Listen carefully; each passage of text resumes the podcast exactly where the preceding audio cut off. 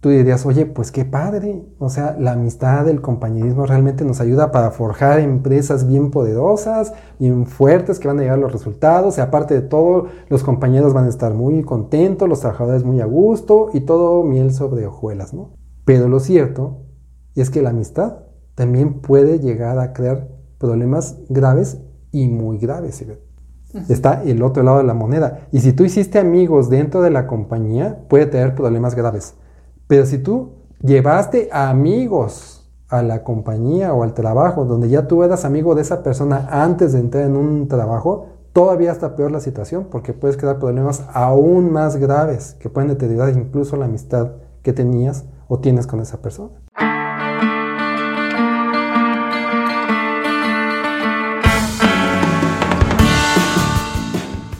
Y bueno, pues todo parece indicar que si estás contento, hay buena relación de amistad, compromiso, trabajo en equipo, todo ese rollo, la situación de la compañía, las empresas y los trabajadores se sienten muy a gusto y todo va viento en popa, ¿no? Todo sale perfectamente bien y todo hasta aquí parece estar estupendamente bien, ¿no? Pero también es cierto que cierto nivel de amistad puede llegar a complicar las cosas. Esta amistad eh, excedida, por así llamarlo, donde ya pasa ciertos límites que no están establecidos en ningún lugar, pero que llegan a, llega a suceder que te pasas de azul celeste, como se dice, eh, llegan a causar algunos problemas o pueden ser detonadores y causantes de algunos problemas que puedan surgir y deteriorar la relación, tanto de amistad, de compañerismo, como los resultados laborales. Este, existen o hemos visualizado dos vertientes principales, ¿no? la vertiente en donde qué pasa con ese exceso de amistad eh, entre colaterales o gente que está horizontalmente. ¿Y qué pasa cuando ya es de forma vertical, cuando ya hay un deterioro o un exceso de amistad entre colaborador y jefe? O por ejemplo, más allá de eso, cuando el, el colaborador, que antes era amigo de otro igual a él, y lo ascienden a jefe, y, acaba siendo jefe de su mejor amigo o de uno de sus mejores amigos dentro de la empresa, ¿qué es lo que puede llegar a suceder? Y ahí es donde se empiezan a complicar realmente las cosas. Yo creo que ahí el tema principal es que eh, el amigo tiene que saber perfectamente bien delimitar hasta dónde vamos a llegar con ese nivel de amistad o de cercanía para no dañar y no causar problemas en el trabajo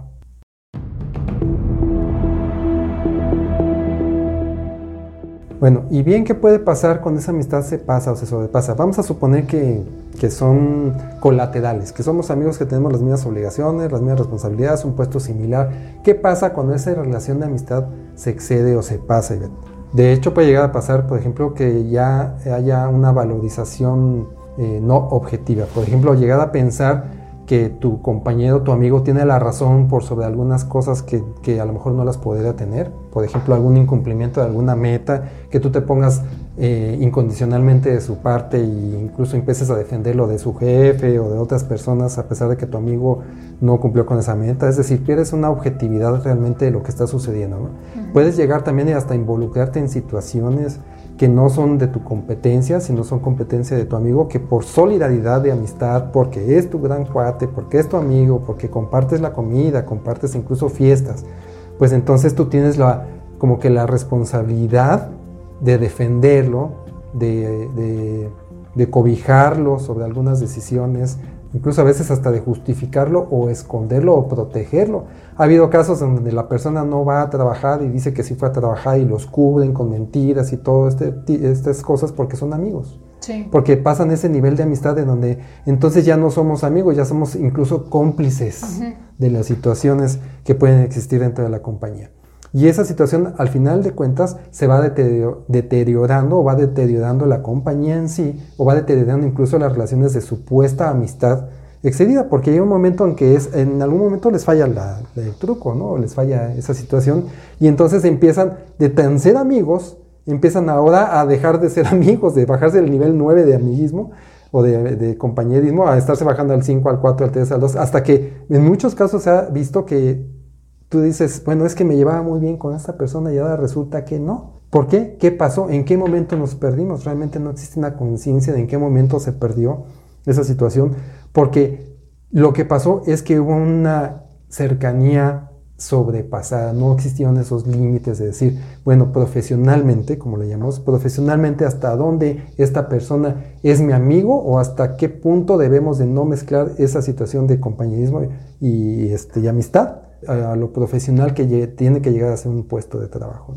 Y bueno, para terminar eh, pronto en la cuestión colateral, el que yo veo más preocupante o más complicado es cuando empieza a haber encubrimiento, encubrimiento de malos hábitos, de falta de cumplimiento en algunas cosas, donde tu amigo o tú mismo a tu amigo lo encubres de lo malo que está haciendo con el jefe, con, los clientes, con, incluso hasta con la familia, cuando les hablo por teléfono empiezan a encubrirlos de que si están o no están, empiezan a caer en cosas que no deberían de caer porque están perdiendo el nivel profesional dentro del entorno laboral.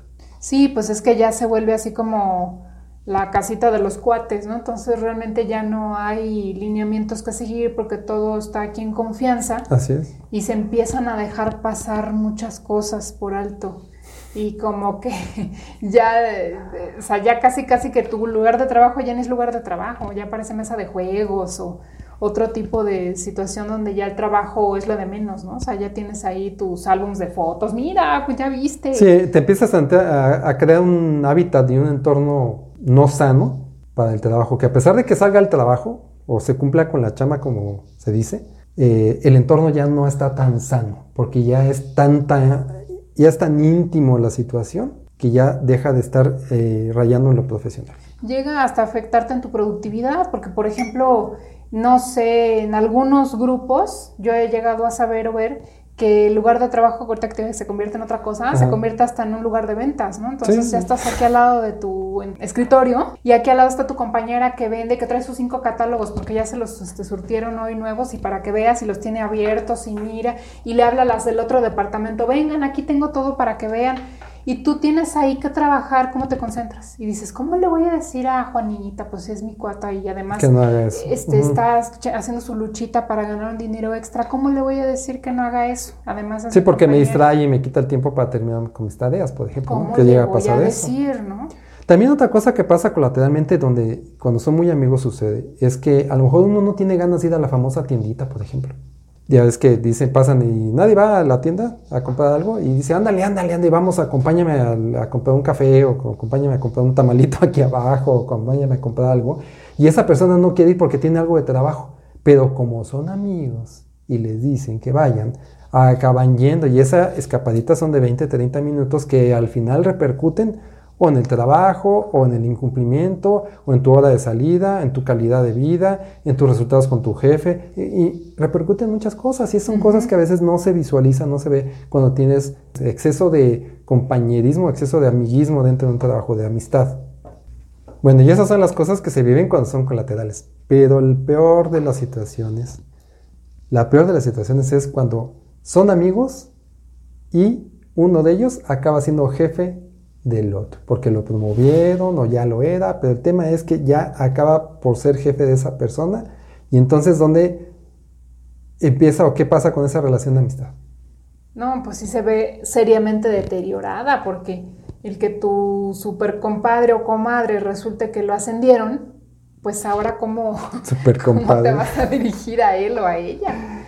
Pues está, está, está difícil. Fíjate que eh, se hizo una encuesta en donde se le preguntó a las personas que cuál era su mayor reto cuando lo ascendían por primera vez a ser jefe de una área, de, de una sección de una compañía, y mencionó que el mayor reto era cómo llevarse con sus anteriores compañeros o cómo mandar a sus anteriores compañeros, por arriba incluso de la gestión en equipos, por ejemplo, o del manejo de equipos de trabajo. Ese es el principal problema que tiene una persona cuando la ascienden. Cómo llevarse con los que antes eran parte de su clan o parte de su grupo de amigos. Y bueno, como les dije, el problema es cómo mandar ahora a la gente que es tu amigo. Y para eso hay una infinidad de situaciones que se le van complicando al nuevo jefe de esas personas que son sus amigos. Y la principal que yo veo allí es la de poner límites, cómo ponerle límites a las personas que antes tú eras partícipe de ese compañerismo, de, ese, de esa situación de amistad. Poner límites es muy complicado porque mezclar la amistad y en el trabajo cuando ya alguien es responsable de los resultados, es muy complicado, o sea, separar, así que lo que habías mezclado entre vida y el trabajo, ya ahorita lo tienes que separar y entonces cómo los desunes, cómo le explicas a la otra persona que ahora ya no vas a ser su cómplice o su amigo para los malos resultados o para encubrimientos, ahora tienes que decirle, no, sabes qué, eso que hacíamos tú y yo, ahora ya no lo vamos a hacer, eso de poner límites es un verdadero problema. Sí, ahora sí que vamos deshaciendo lo que hacíamos pues con... Sí. Recuerda que también nos puedes encontrar en YouTube dale me gusta, oprime el botón suscribir, activa la campanita de notificaciones y escoge todas para que no te pierdas ninguno de nuestros episodios. Otro punto complicado es darle instrucciones. Y ya no digamos órdenes, ¿no? Instrucciones, simplemente el tienes que hacer esto así o me gustaría que lo hicieras así, ¿cómo se lo hace saber? Eso se convierte en un problema. Decirle a una persona, amigo, unas instrucciones de cómo hacer las cosas es un problema. Pero imagínate que ya no están sucediendo las, las cosas como quisieras que sucedieran y ahora le tienes que dar una orden. Una orden como a veces se tienen que hacer, se tienen que dar. Dale una orden a un amigo. ¿Qué crees que te va a decir el amigo? ¿Te va a seguir la orden y lo va a hacer muy muy de buenas? ¿O qué te va a decir? Va a causar un problema. Sí, es que llega un punto en el que como que esa amistad, cuando pasa esa situación de que alguno de ellos se hace jefe, como que sí sale deteriorada, ¿no? o sea, la amistad sale deteriorada o el trabajo. O sea, como que las dos cosas está difícil de mantener, a menos que las dos personas sean súper, súper equilibradas, conscientes, súper comunicativas y hablen todas las cosas que se tienen que hablar, son transparentes, honestas y demás, y pues salen adelante, pero yo la veo muy difícil.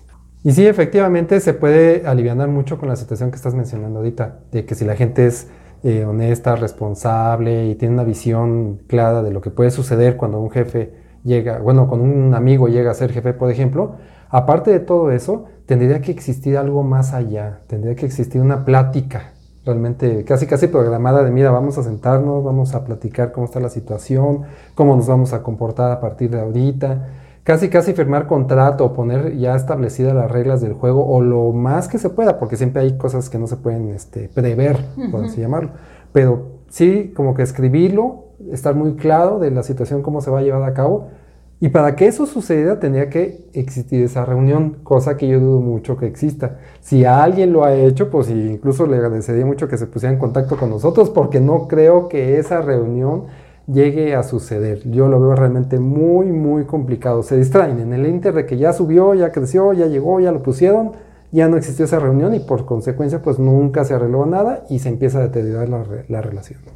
O existen esas pláticas pero muy por encima. Sí este, donde no llegan realmente a nuevos acuerdos o a situaciones más profundas, sino se ve por encima, oye, felicidades, qué bueno que te ascendieron, este, qué padre, sí, oye, vamos a seguir siendo cuatro, sí, claro. Y por supuesto. Pero pues, realmente hay muchas cosas que van a cambiar. Sí, así es, y el jefe, el queda amigo, y es jefe ahora, pues empieza a tener pequeñas tolerancias sobre el incumplimiento, puede darse el caso de que no cumpla su amigo, con algunas metas, se puede caer de alguna forma en la permisibilidad de la situación y entonces empezar a eh, no exigir, no tener un, sistema eh, justo como lo tiene con los demás. Por ejemplo, empieza a caer en, entonces en lo que le llaman favoritismo, en donde le dicen al, al amigo, mira, échale ganitas o, o fíjate que estás llegando un poquito tarde, como lo platicamos en ocasiones anteriores.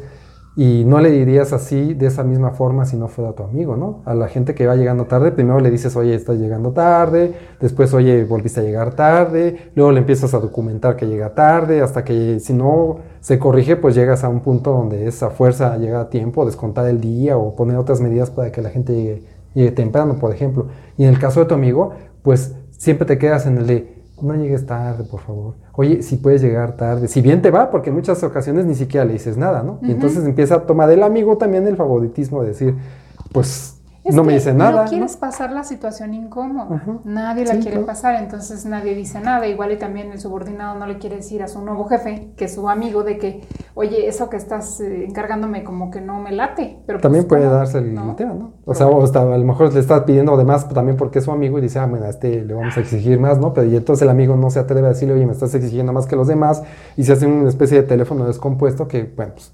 repercute. ¿Y eso por qué sucedió? Porque en algún momento pasaron esa franja o ese límite el ser compañero y amigo del trabajo a ser compañero y amigo ya de forma personal. Bueno, ahí lo principal es que el jefe, viéndolo desde el punto de vista nada más del jefe, no se atreve a decirle al subordinado directamente qué es lo que necesita, qué es lo que requiere, qué es lo que se está cumpliendo, qué es lo que no se está cumpliendo, porque tiene miedo de dañar la amistad como número uno. Y también en algunos casos, como hace rato lo comentaste, también tiene eh, una especie de pena, una especie de, vergüenza de decirle o de, llamarle la atención o de pedirle o de sugerirle que haga las cosas de determinada manera. ¿Por qué? Porque lo considera su amigo y tiene miedo de dañar esa situación. Sí, claro, tiene miedo de poner en riesgo la amistad. O sea, llega un punto en el que dices que si le digo, es capaz que deja de ser mi amigo. Entonces estás poniendo eso una cosa o la otra, como que no las puede combinar. Fíjate que ahí en ese tema, sí, yo tuve una situación con una persona que, que, subimos de nivel, que tenía un amigo, y que en alguna ocasión, en una visita que se le hizo, eh, yo le dije, ¿sabes qué? Lo que pasa es que fulano de tal no está haciendo lo que debe hacer, no está cumpliendo con esto y esto y esto y esto. Así es que por favor habla con él y dile que tiene que hacer esto y esto y esto y esto, que pues es lo que tú sabes que tiene que hacer. ¿Sabes qué me dijo? No seas malo, dile tú, ¿no? Lo que pasa es que es mi amigo y me da pena. Me da pena, así me dijo. Ahí es donde te das cuenta hasta qué nivel penetra esa situación, ese sentido de que es tu amigo e incluso hasta te da pena decirle las cosas. Fíjate, en este punto que acabas de decir, a mí se me ocurre pensar en la situación más incómoda que podría haber en ese caso, que es una evaluación de desempeño. Ya sabes, esas que existen anualmente.